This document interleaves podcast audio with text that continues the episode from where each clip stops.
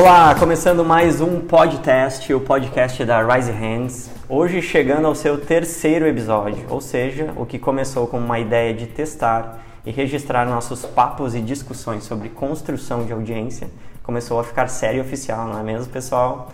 Eu sou Gabriel Schmidt e aqui comigo o Jimmy e o Fábio Ferrari e hoje com um convidado super especial.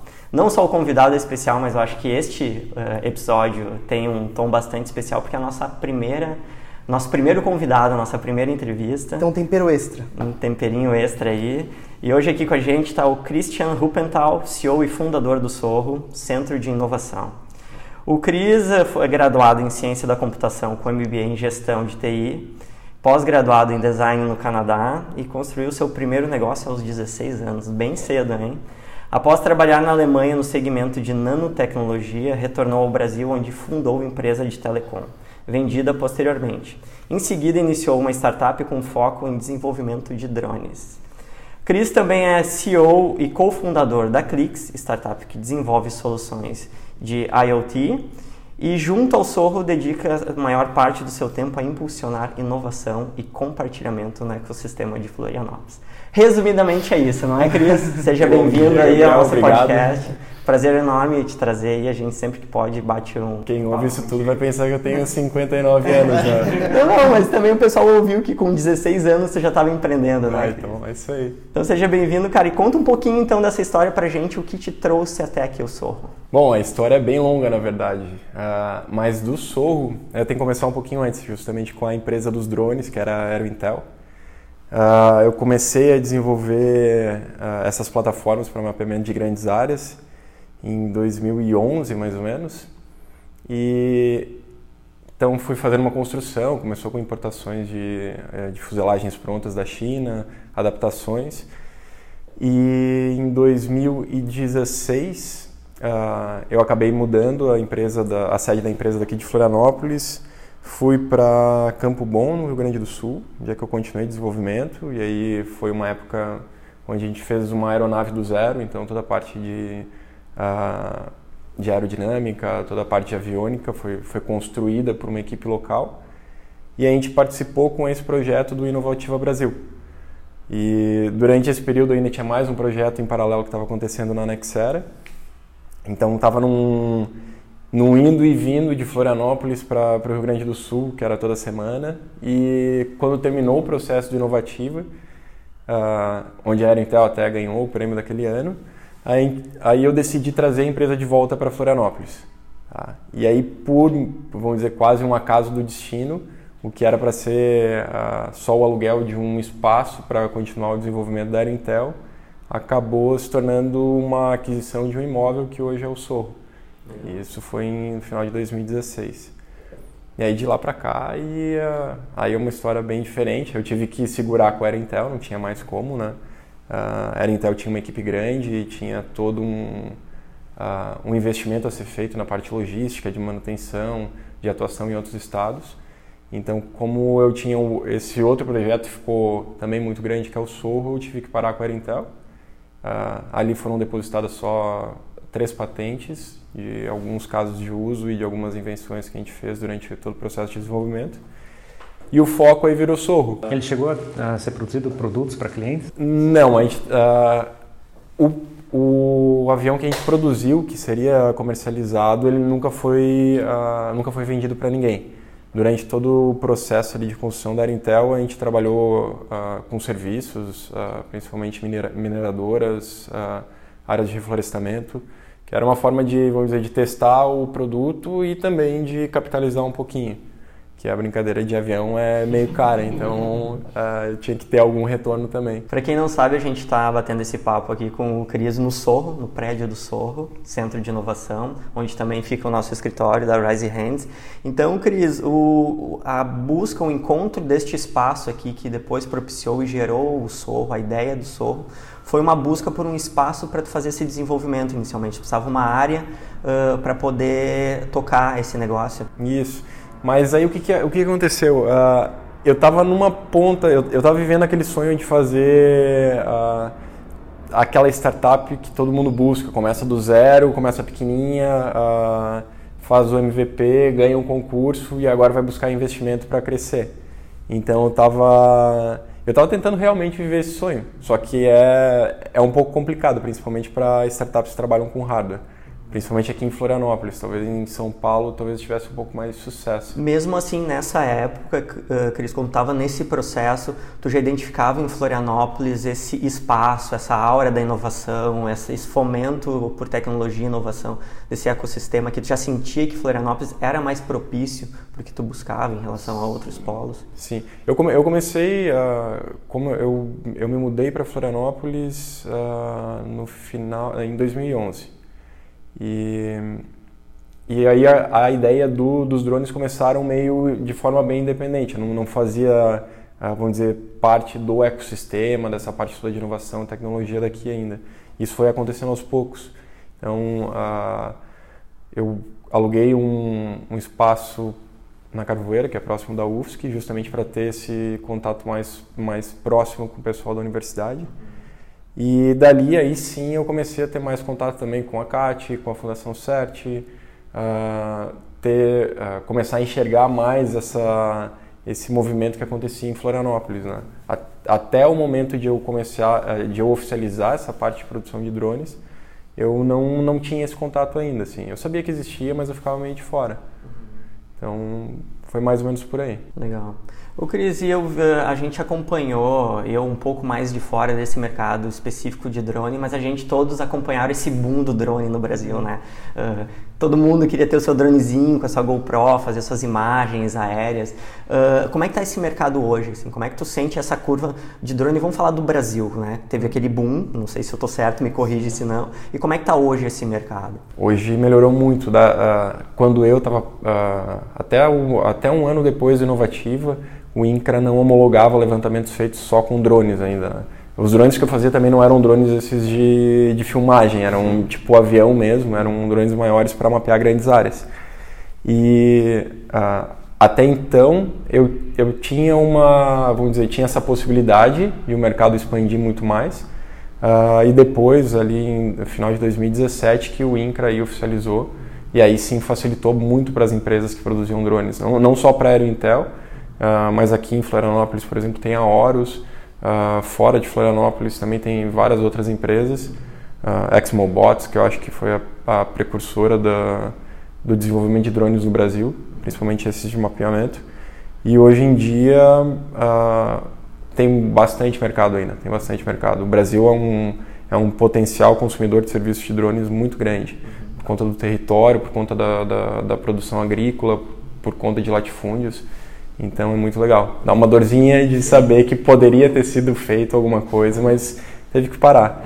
De uma forma foi trocar uma coisa que eu gostava muito por outra que eu acabei aprendendo a gostar com o tempo, né? mas que também me trouxe outras possibilidades. Então, uh, com a experiência que eu tive na Aero Intel, uh, eu tive uma base muito boa para trabalhar com microcontroladores, para uh, entrar hoje nesse mercado de IoT que também é um é um mercado que vai crescer muito, que já está crescendo, está crescendo de forma absurda, não só no Brasil, mas no mundo inteiro. Então, isso foi legal, foi como se fosse um, um preparatório para uma outra coisa que vinha depois. E essa questão, né, Cris, que você fala de IoT é algo que as pessoas ainda muito projetam, né, imaginam, pô, como é isso, né? O, o cidadão que não está acostumado com tecnologia pensa, cara, isso é uma coisa de outro mundo, como é que eu vou usar uma, uma, uma tecnologia, como isso vai se integrar à minha vida? E a gente tem visto que cada vez mais é, o uso dessa tecnologia está presente na vida das pessoas. Você acha que essa, que essa chegada, é, em, em, que momento será que a gente vai ter essa chave no sentido disso virar algo totalmente comercial, assim, totalmente acessível? Já está virando, mas, mas como você entende esse movimento de, do IoT chegar para quem está passando ali na rua e é, e é apenas um usuário da tecnologia? Então, na verdade, essa parte de dispositivos conectados e uh, toda essa parte de embarcados já existe há bastante tempo tempo. Agora ela está difundindo de forma mais rápida por conta que os microcontroladores se tornaram mais rápidos, uh, mais rápidos, mais baratos, uhum. com mais capacidade, mais opções de conectividade e também framework de, uh, para desenvolvimento. Uh, agora eu acho que ainda o problema não é o problema é que existe um gap ainda, porque a maioria dos desenvolvedores acabaram migrando para linguagens mais abstratas, tipo Python, para Ruby, alguma coisa assim. E quando a gente fala de microcontrolador e IoT, a gente tem que voltar um pouquinho para C e C++. Então agora o pessoal que avançou para um, algo mais abstrato vai ter que voltar para uma coisa um pouco mais básica para desenvolver firmware, para desenvolver uh, as aplicações que vão dentro desses microcontroladores. Mas já é uma já é uma realidade total, assim, e é a evolução em cima disso aí é muito grande. Uh, na Cyclics a gente focou no início na parte de controle de acesso, então uh, controle de acesso físico mesmo, uhum. e a gente acabou pivotando para a área médica, né, para a parte de rastreamento de ativos dentro de hospitais. Mas fora isso, tem um ramo. É, uma imensidão de é, atuações. É, exatamente. É, o problema do IoT é a questão da, do processo industrial. Ter que chegar, não é tipo uma, só uma software house que vai chegar e fazer um aplicativo SaaS. Tem que ter um processo de organizar uma empresa para produzir hardware ou, ou, terceirizar esse processo, né? Não é. é. tão simples assim. É, tem algumas coisas facilitam, né? Até prototipagem na China hoje é bem mais fácil. Uh, a gente a gente customizou o hardware na China e trouxe para cá como amostra e foi relativamente rápido a última experiência que a gente teve. Uh, então essas coisas que estão facilitando um pouco. Tem muito mais uh, hardware de prateleira que dá para ser usado para pelo menos montar um um MVP, para montar um protótipo que vai funcionar. Aí, em cima disso, uh, dá para validar no mercado, dá para validar internamente e aí mandar para uma produção. Mas essas coisas estão se tornando muito mais rápidas, por isso que uh, o IoT, uh, soluções baseadas em IoT estão crescendo muito. Uhum. Perfeito. E até trazendo um pouquinho esse contexto para o Sorro, né? A gente estava conversando esses dias ali, se, se esbarrou, no, esbarrou, no, corredor, e você falou que pô, o Sorro surgiu de uma necessidade que você tinha, de ter um espaço, de ter um lugar, né? E a gente vê que o ambiente aqui, ele tem toda essa característica de automação, né? Das coisas, a tecnologia o IoT está muito presente aqui no, no ambiente. É, mais até do que eu vi em outros lugares, assim. Eu acho que de todos os lugares que a gente a oportunidade de conhecer aqui, tudo é muito mais automatizado, assim, no sentido de reservar uma sala de reunião e aí pelo aplicativo e aí a energia, a sala ser abastecida com energia e tudo acontecer de forma muito, muito fluida. Aqui no Sorro tem esse conceito do espaço maker também, né? Então, é, eu acho que você que trouxe bastante isso para o DNA do, do ambiente, né? Tem, tem isso aí. Aqui não foi casa de ferreiro espelho de pau, aqui a gente gostava de brincar muito, então a gente fez várias...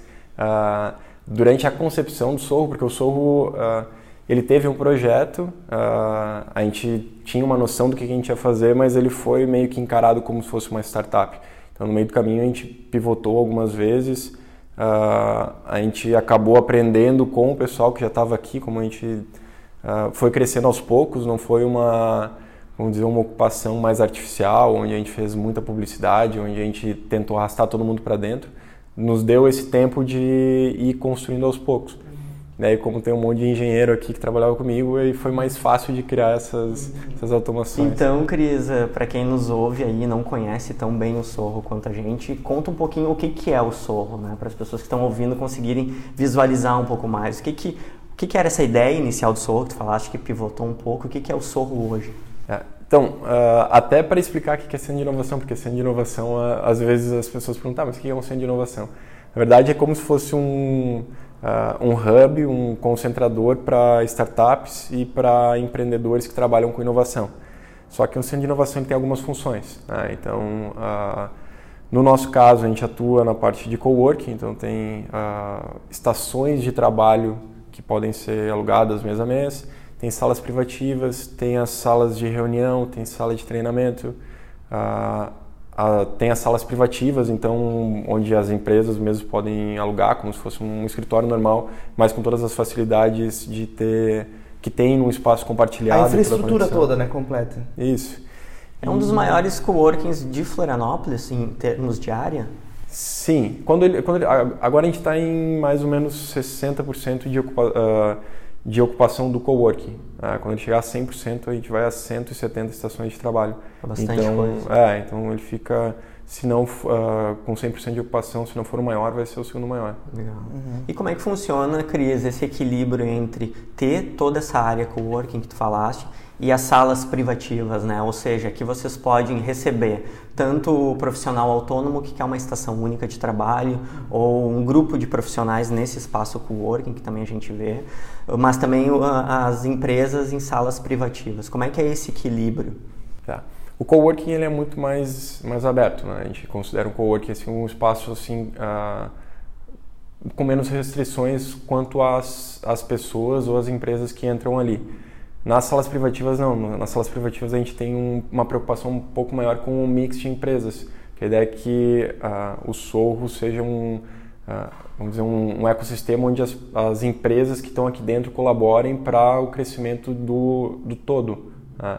Então, por exemplo, eu não posso colocar uh, empresas que não têm nada a ver com tecnologia ou com inovação, porque vai ser uma quebra muito grande. Então, a gente faz algumas vagas para empresas específicas. Então, tem empresa que atua na parte de marketing, tem empresa que atua uh, na parte de tecnologia, de ouvidoria, tem uh, empresas como a RAP mesmo, que tem a parte de, de expansão deles no sul do Brasil, aqui no Sorro. Uh, a Nexera também veio como uma, dizer, praticamente um âncora do espaço. Então trouxe uma incubadora a que Mosquite é legal. A Mosquite estava recentemente aqui. A Mosquite, que foi a primeira graduada, que ficou um, um pouco mais de um ano aqui conosco e também uh, nesse período duplicou, mais do que duplicou o MRR, né, receita recorrente. Uh, a Feeds também. A Feeds acabou de entrar, tem várias empresas entrando. Então a ideia é justamente fazer algo uh, que um mix legal, onde as pessoas e as empresas consigam uh, compartilhar os serviços e crescer juntas. Legal. O, o Sorro, na verdade, né, Cris, assim, ele é o, o, o, primeiro representante da inovação no continente, assim, né? É, tem, agora tem um outro centro de inovação também em São José. É, mas existe esse, esse, esse contraponto, né, de, de ter uma, um posicionamento de inovação no continente, falando do contexto Florianópolis, né, onde grande parte das, das áreas de tecnologia e inovação estão na ilha. É, como é esse, essa esse relação? Porque além de, de ter um coworking, é também um centro de inovação. Que desafios que existem em fazer um centro de inovação acontecer? Né? O que, que tem que ter nessa receita para a coisa funcionar, para isso ser caracterizado como um centro de inovação? Bom, então tem esse mix de funções ali, então coworking, salas de treinamento, salas de reunião, a, a incubadora que veio agora. Uh, em breve a gente vai, vai começar um espaço maker, vai ter um estúdio de gravação aqui. Uh, a gente tenta oferecer ferramentas para as empresas, para os empreendedores que querem trabalhar com produtos ou serviços inovadores. Então a gente tem que pensar quais são as demandas desse pessoal. No caso do Sorro se posicionar no continente, foi bem estratégico, questão de logística, boa parte da, da mão de obra das empresas que trabalham com tecnologia hoje aqui em Florianópolis está no continente e a, a parte de trânsito aqui em Florianópolis é um problema, principalmente tá, para quem está querendo atravessar e chegar na ilha. Então, sair de manhã para atravessar a ilha demora horas. Sim. Então, ter um ponto onde a pessoa não precisa pegar esse trânsito e é um ambiente legal aqui, ainda é super bonito. 30 metros da praia, né? 30 metros da praia. Não atravessa a rua, tá ali. Inclusive, é. né, estamos é. olhando para o mar nesse isso. momento, né? É, é um pôr de teste de frente para o mar que a gente está fazendo. Então, tudo isso ajuda. Uh, mas o, o foco, a, a, construção do Sorro foi acontecendo aos poucos. No início, o nosso foco era muito mais infraestrutura, de ter um espaço físico onde é as pessoas pudessem trabalhar. E hoje em dia é muito mais voltado à metodologia e criação, uh, geração de conteúdo, geração de valor para essas empresas. Não necessariamente uh, físico, mas alguma, alguma coisa que vá agregar para que elas possam criar um serviço melhor, alguma coisa assim, ou conectar mais. Muito legal, muito legal mesmo. E é, e é engraçado assim, né? Porque o Sorro, enquanto centro de inovação e o próprio coworking, ele tem essa característica de criar esse senso de comunidade, né? É de comunidade física, assim, todo mundo interagindo, todo mundo no mesmo ambiente. É, o Sorro pensa, assim, vocês que estão liderando todo esse, esse processo, como vocês pensam é, estratégias para fomentar esse ambiente, para fazer com que essa, esse senso de comunidade aconteça, para que essas pessoas se relacionem e isso gere negócios, assim, vocês pensam sobre isso? Sim, a gente tem, a gente tinha, tinha não, a gente tem uma meta de ocupação uh, dentro do Sorro e a gente pensou em várias estratégias para chegar nessa meta de ocupação até o final do ano.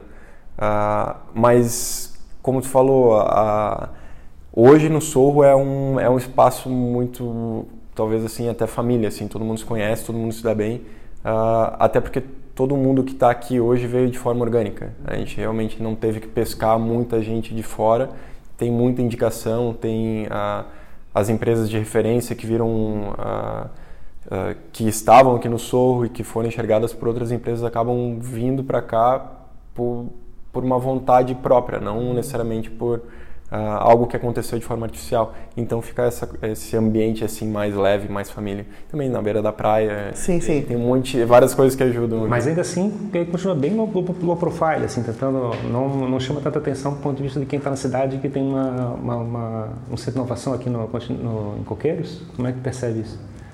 É, a, a, gente achou que a gente ia ter mais dificuldades. Na verdade, uh, era, um, era uma preocupação muito grande. Como que a gente vai? Porque o espaço é muito grande, são 3.200 metros quadrados, são 30 e, 32 salas, uh, mais todas as 170 estações de coworking.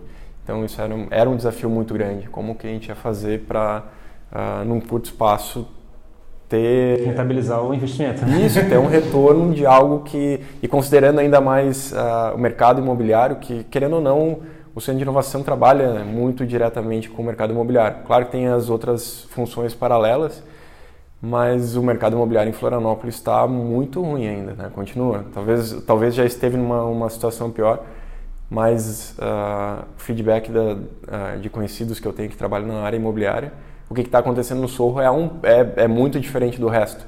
Enquanto todo mundo está devolvendo salas, no Sorro a gente traz pelo menos duas empresas por mês para dentro, Legal. fora a ocupação do coworking. É, é que existe uma grande vantagem no Sorro, porque a pessoa que é o empreendedor, até que nos ouve, ele pensa, pô, eu vou alugar uma sala para eu colocar minha operação. Ou eu posso dividir custos e estar tá dentro de um ambiente onde eu vou ter networking, vou ter toda a infraestrutura, a opção fica muito clara por, por vir para um coworking, né? É, exatamente isso aí. E e também, claro, uh, olhando do ponto de vista de Florianópolis, existe uma demanda muito grande. Uhum. Né? Poderiam até uh, ser feitos talvez mais centros de inovação, talvez explorar um pouco o sul da ilha, mas existe essa demanda. Né? A parte, uh, o mercado de tecnologia em Floripa é, é muito forte. A CAT ali também atrai muita gente para ficar próximo do centro, que é a Burburinho, de certa forma, onde está o movimento, acontece lá, de certa forma, hoje na cidade, né? É, exatamente. E aqui a gente ficou aqui no processo de periferia, da mesma forma que o Sapiens Park também é um centro um pouco mais periférico, o Downtown ali no centro também ficou um pouquinho mais periférico. Uhum. E vai ser é bacana você chegar e conseguir crescer com as próprias diferenças, né? Com uhum. o seu diferencial está sendo construído. E vocês têm conseguido acompanhar toda essa agenda do mercado de tecnologia de Florianópolis, que é tanto evento, é tanta informação, é tanto evento nos centros, né? E que esse ano, cara, não, não consigo, a gente está tão imerso no trabalho, acredito que o Cris também, que a gente não tem conseguido mais acompanhar tudo, a gente, né, tá, tá só olhando às vezes quase que para nossa caixinha. Tu tem conseguido, Cris, participar um pouco desse circuito, em algumas outras palestras, falar com mais gente, para fora sair um pouquinho daqui, o, o, o Sorro tá te demandando muito, assim. É, o Sorro demanda bastante, não só o Sorro, mas a Cyclics também. Uhum. Ah, então eu fico mais ou menos antenado, mas realmente Florianópolis não dá para participar de tudo, é muita coisa. Uh, tem a questão de logística, o trânsito às vezes complica bastante, até, até mesmo porque boa parte dos eventos acontece lá na CAT no Primavera, então de certa forma é um pouco difícil chegar, que é uma outra, uma outra coisa que a gente está trabalhando bastante uh, dentro do, da rede de inovação de Florianópolis, para que esses eventos sejam transmitidos ao vivo, também para que Uh, não, que, não que eles não sejam agora, mas talvez para melhorar a qualidade, para facilitar com que as pessoas consigam, uh, consigam participar, mesmo não estando presentes no local. Mas é difícil. Semana que vem já tem uh, o Startup Summit, tem Bom, depois nem sei, mas tem muito. Não, todo dia tu abre, sim, tu abre a tua agenda, vai Meetup, ter, né? palestra. Os eventos estão se canibalizando aqui sim, em Florianópolis, sim. né? Muita gente, é muita empresa esse fazendo seu lançamento. Semana, esse evento da semana que vem vai ser bem legal. Aqui eu participei da semana do, do ano passado, teve um movimento muito bacana, é, as palestras foram excepcionais. É, recomendo o pessoal participar. Já que a gente estava falando um pouco da, da inovação, assim, eu queria fazer uma provocação que eu já fiz para vocês, que é uh, onde a inovação de fato está acontecendo e onde ela está só se aproveitando desse, dessa aura, desse ecossistema de inovação. Né?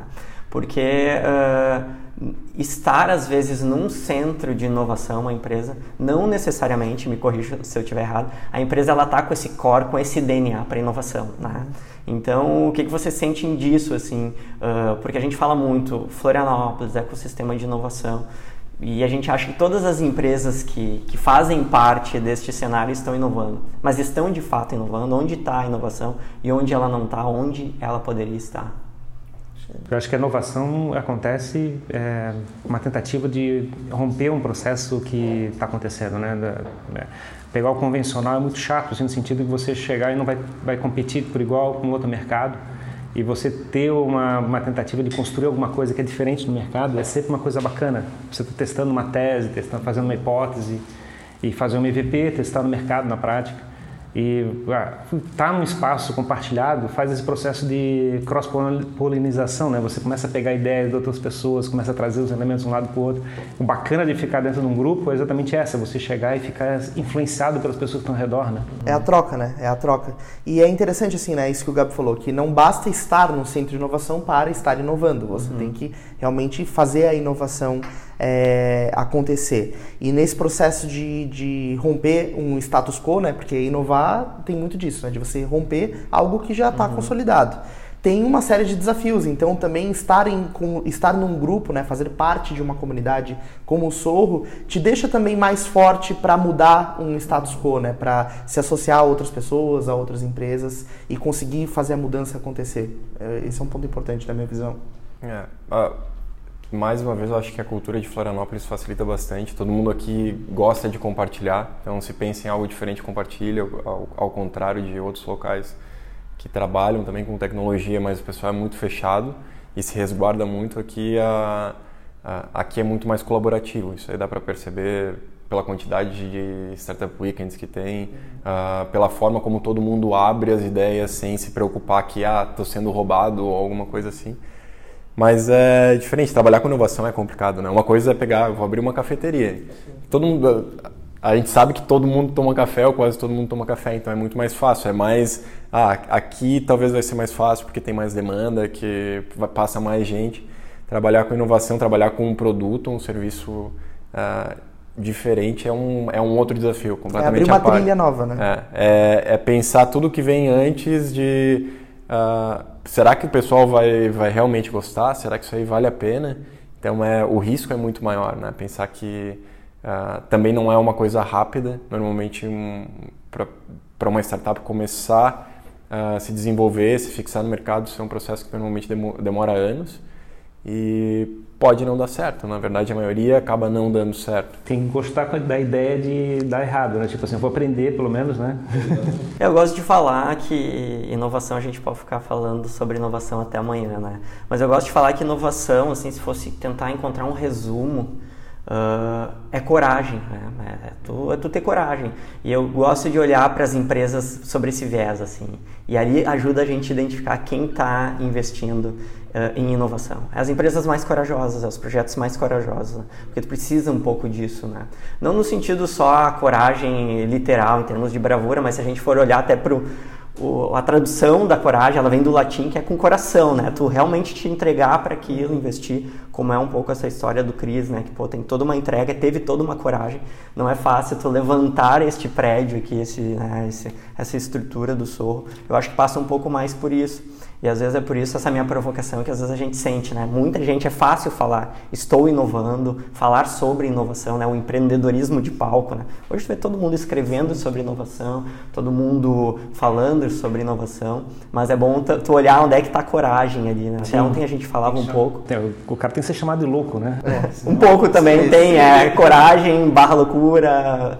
E eu não sei se isso aí também não acaba gerando, porque uh, toda essa propaganda que é feita em cima de inovação agora, eu não sei se não gera algum problema, porque tem dois tipos de empreendedores. Tem um empreendedor que vai querer pegar algo que já está rodando e manter aquilo uh, de uma forma muito boa e otimizar e fazer aquilo se tornar melhor. E tem o tipo de empreendedor que não, ele tem essa vontade de criar do zero, de, de começar algo e depois que está funcionando, não necessariamente continuar.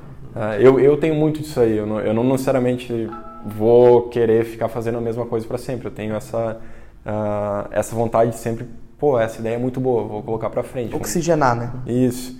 Mas isso não é nenhum, vamos dizer, uh, não é nem algo bom nem algo ruim, é só uma, um perfil, acho, de empreendedor. E, e talvez essa propaganda acaba, arrasta, acaba arrastando gente que tem uma visão empreendedora mais tradicional para o meio de inovação e não necessariamente isso aí vai dar certo. Sim, sim, concordo. É, e é muito louco isso, né? A gente pode dizer que no, o Sorro tá povoado de loucos corajosos, né? É, verdade. Do, da galera que realmente sim. quer meter a cara e mudar algo que está acontecendo. E, Cris, você comentou algo muito interessante, né? Que o crescimento de vocês até então tem sido muito orgânico, né? As pessoas têm se sentindo atraídas, têm vindo para cá por indicação e etc. É, você acha que é, quando é o momento de ter uma iniciativa mais ativa do Sorro, no sentido de pessoas venham para cá, né? Como você imagina que vocês vão criar uma estratégia para comunicar o Sorro enquanto negócio e, e, puxar, e puxar as pessoas no bom sentido, de dizer, olha, venham realmente porque a gente precisa de mais gente aqui? Eu acho que vão ter algumas etapas ainda no meio do caminho. Uh, o, o, meu foco como, como gestor aqui era muito mais trabalhar uh, com conteúdo, né? uh, atrair as pessoas para cá por causa de um conteúdo, por causa de algo interessante e não necessariamente por, por uma, uma propaganda mais simples. Tá? Então, então esse, esse podcast que a gente está fazendo aqui é perfeito. Exatamente, exatamente. É um conteúdo autêntico que atrai alguém que, que se identifica com aquilo. Exatamente. E aí, aí a gente consegue atrair as pessoas certas, né? Não, é que nem eu falei antes, não, não adianta atrair todo mundo. Eu quero atrair pessoas que realmente pensem como um empreendedor de inovação para cá. E compartilhe ideal também, né? Exatamente. Então, é um pouquinho diferente, é um pouquinho mais difícil de fazer também, né? Sim, Como sim. você sabe, é um pouquinho mais difícil de fazer. Dá muito mais trabalho, tem que... Uh, não necessariamente que o, o, conteúdo que a gente vai gerar vai atrair, atrair, tantos números assim, mas é algo que tem que ser construído aos poucos. Sim, sim. E a gente tem falado muito na, na Raise Hands, né, pessoal, assim, da, de, de como construir, fazer as marcas construir algo que faça exatamente isso que você está falando, né? Um conteúdo que você coloque e que as pessoas olhem aquilo e se identifiquem com aquilo e se sintam atraídas, né? É como fazer esse processo, porque na verdade essa, essa ideia, esse projeto é naturalmente criar um, um uma conteúdo, comunidade. uma comunidade, um, um conteúdo que gere uma audiência e essas pessoas vão começar a olhar para isso e vão dizer, cara, eu quero fazer parte disso, eu quero estar tá lá dentro. Como você falou, dá muito mais trabalho, só que a força da comunidade que é criada a partir dessa visão é muito grande, né? E, e é o que traz o maior valor para os negócios, né? E vai trazer para o Soul também. Com certeza. Bem, bem interessante esse, esse ponto. E a gente estava falando de, de empreender, e eu gosto de fazer essa pergunta porque essa pergunta ela rende vários pontos de vista aqui, e a mesa ela está propícia a ouvir isso uh, Cris, Ferrari, Jimmy, uh, de dica, não digo nenhuma dica, mas como é que vocês uh, uh, veem uma empresa, né, uma ideia que está começando, quase que do zero, em Florianópolis? Como é que seria o trilhar, digamos, o, de uma pequena empresa ou dois sócios que resolvem ter uma ideia, resolvem ter a sua startup. Qual seria o processo hoje com a experiência que vocês têm? Qual seria, resumidamente, talvez, porque eu acredito que a resposta é longa e cabe muita coisa, mas qual seria a dica para esta empresa começar usando este cenário de Florianópolis aqui? Sim, sim. É, eu acho que o Cris pode ter uma bagagem enorme para responder essa pergunta, né? Assim, acho que a minha visão inicial é a pessoa se municiar o máximo possível de informações, né? uhum. né? É, o, a pessoa só consegue criar uma solução, só consegue empreender de verdade se ela souber muito bem o que ela está querendo resolver. Então, acho que o primeiro passo é, a partir da sua ideia, buscar informação, buscar atrair conhecimento sobre aquilo. É, né? A minha visão é que dois elementos principais. É você participar de eventos, conseguir ver o que está acontecendo ao redor, começar a participar de alguma lista de distribuição desses e-mails que fica dizendo onde é que tem eventos, uhum. meetups ou coisa parecida. Ficar num espaço de coworking, tipo assim, conviver com o ambiente de outras pessoas para ver o que as outras pessoas estão fazendo, para pegar na, no burburinho, no, no, andar da carruagem, nos corredores, pegar como é que as coisas estão acontecendo e começar a testar as ideias. É, antes mesmo de começar a contratar funcionário, coisa parecida. É, com certeza. Validar antes, validar, validar não só o produto, mas o produto ou o serviço, mas validar o modelo de negócio, que às vezes é difícil também, o pessoal... Uh, tem uma ideia muito boa e, e, e às vezes para o empreendedor faz todo o sentido do mundo, mas existe essa, essa dificuldade de validar, né? Disso aí, ah, vamos para o mercado e vamos ver se isso aí realmente funciona. Às vezes a gente faz algo que é tão interessante para nós, mas a gente não sabe se outras pessoas vão comprar. Isso pode ser um problema, É, né? esse é o principal, o principal dor é, é olhar pra, só pro eu e não olhar pro outro, né? Tipo, só eu tô vendo isso, mas ninguém. se o outro não tá vendo, por que, que vai comprar, né? Fal- Falando em dor, o pivotar ele dói, que nem tu falaste que a Clix ela pivotou um pouco, né? Apontou a direção do barco para um, pra um outro lado. Como é que é esse momento assim que tu identifica, pô, preciso sair um pouco dessa rota e mirar para cá? É difícil fazer essa mudança, ela vem natural, ela A gente, a gente tinha todo um planejamento para lançar o que a gente vinha desenvolvendo, ah, seria até abril desse ano. né? Então, ah, só que no meio do caminho, em novembro do ano passado, na verdade, a gente par- participou de um hackathon, que é um hackathon da Alcatel, a gente ganhou o, o prêmio do, do hackathon e a gente criou uma outra oportunidade, que era ah, que já se validou ali, se validou por conta da empresa mesmo, a própria Alcatel já estava trabalhando no que, que a gente desenvolveu dentro do, do hackathon e a gente viu como uma oportunidade muito maior. né? Então, ah, claro, é complicado pensar que ah, todo aquele ano de desenvolvimento que a gente tinha feito a gente vai ter que segurar, mas eu já tinha um pouco de experiência aí também, então não me amargurei tanto. Ah, mas é uma possibilidade muito maior em termos de em termos de ser algo legal, de ter uma empresa de grande porte apoiando a iniciativa e de ter um mercado muito bom que demanda muito o que a gente está fazendo agora, que é justamente essa parte de gestão de ativos hospitalares. Ah, então a gente acabou realmente, ah, cara, vamos, vamos segurar isso aqui, até porque a equipe não é tão grande assim. Se fosse uma grande empresa, a gente poderia talvez começar um, um projeto em paralelo, mas a gente optou por segurar o que a gente tinha desenvolvido e começar um novo desenvolvimento baseado nessa oportunidade que a gente criou no meio do caminho.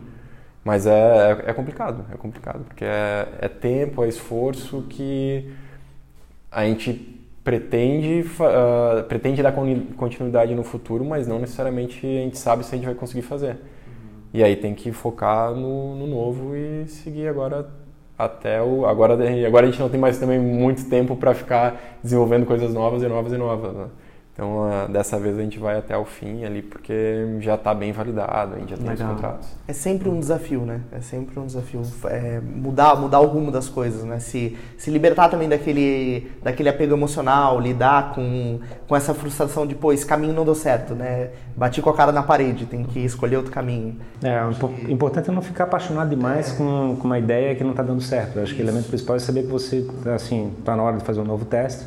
Aí tu tens as tuas preocupações, tu tens um, um time trabalhando ali, o que, que tu vai falar pro teu time, né? Como é que tu vai explicar para eles que tu, tu que estás mudando de ideia?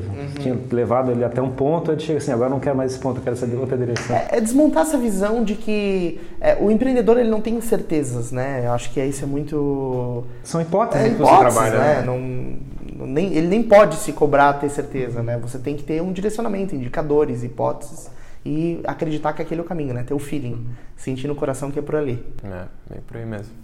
E para desligar, Cris, tem conseguido surfar, cara? Já que a gente fala tanto em tecnologia, inovação, empreendedorismo, vamos, vamos aliviar o papo também. Tu tem conseguido te desligar um pouco dessa, dessa rotina assim meio louca e, e bastante ocupada? Eu sei que, não sei se você sabia, mas o Cris eh, surfa muito aí. Muito menos que eu gostaria, essa é a resposta. Da mesma forma eu, né? A gente queria estar surfando mais, né? Não, mas comprei prancha nova, estreiei semana passada, não estava mais bom, mas quem sabe esse fim de semana melhor. Ah, que bom, então. Legal, cara. É isso aí, pessoal. Não sei se vocês têm mais alguma pergunta para fazer. Não, pro- tá show, show de bola, gente. Foi bem legal a trazer, né? Nosso primeiro. Cara, já é histórico, viu? Tu já, tá, já faz parte da história do nosso podcast. Né? O nosso primeiro convidado aí, Cris. Obrigado pela tua atenção aí, pelo teu tempo. Ferrari, valeu. Jimmy, valeu. E voltamos na próxima aí. Quem sabe, né, Cris? Tu volta aí uma outra hora pra gente também conversar mais um pouquinho Com contigo. certeza. Eu agradeço aí até pela, pela oportunidade, bem legal de estar fazendo parte disso aí. Cara, não, só. E pra gente não esquecer, pro pessoal que quiser conhecer um pouco mais do Sorro, como é que faz? Mais fácil, acho que para quem está em Florianópolis já, já pegar e vir conhecer aqui em Coqueiros, é, onde foi a sede da- do Diário Catarinense por muitos anos, então o pessoal conhece fácil. Para talvez quem é de fora ou para quem não conhece muito o continente, vale a pena olhar, acessar o site, www.sorro.floripa.br. E Vocês têm as visitas também, né? Que o pessoal pode marcar. Tem, o Sorro também faz parte da rede de inovação de Florianópolis, então entrando na- na- no site da rede de inovação também é possível pegar as informações do Sorro por lá. tem visitas uh, guiadas com o pessoal da rede de inovação, com o pessoal da CAT. Então é, é, bem fácil de conhecer. É só dar um pulo aqui, marcar ou dar uma ligada antes, uh, mandar um e-mail e vir conhecer. Legal. Jimmy Ferrari para conhecer a Resi Hands. Basicamente acessar, a gente está presente em todas as plataformas, Facebook, Instagram, LinkedIn, buscar por Raise Hands, tudo junto, é, ou Soul Raise Hands. E esse podcast também, o pessoal deve estar consumindo ele no Spotify. É, também pode acompanhar os próximos episódios, os episódios anteriores. É, a ideia é essa, a ideia é sempre trazer um conteúdo novo para quem está nos ouvindo, trazer a experiência de outros empreendedores para que a galera enxergue nisso uma inspiração, enxergue nisso um caminho para também criar negócio e desenvolver sua, sua, sua jornada. E acima de tudo, venham para o Sorro, porque aqui a vibe é, é animal. Legal, então é isso, pessoal. Nos vemos na próxima. Este podcast foi produzido e editado por Caio ZG.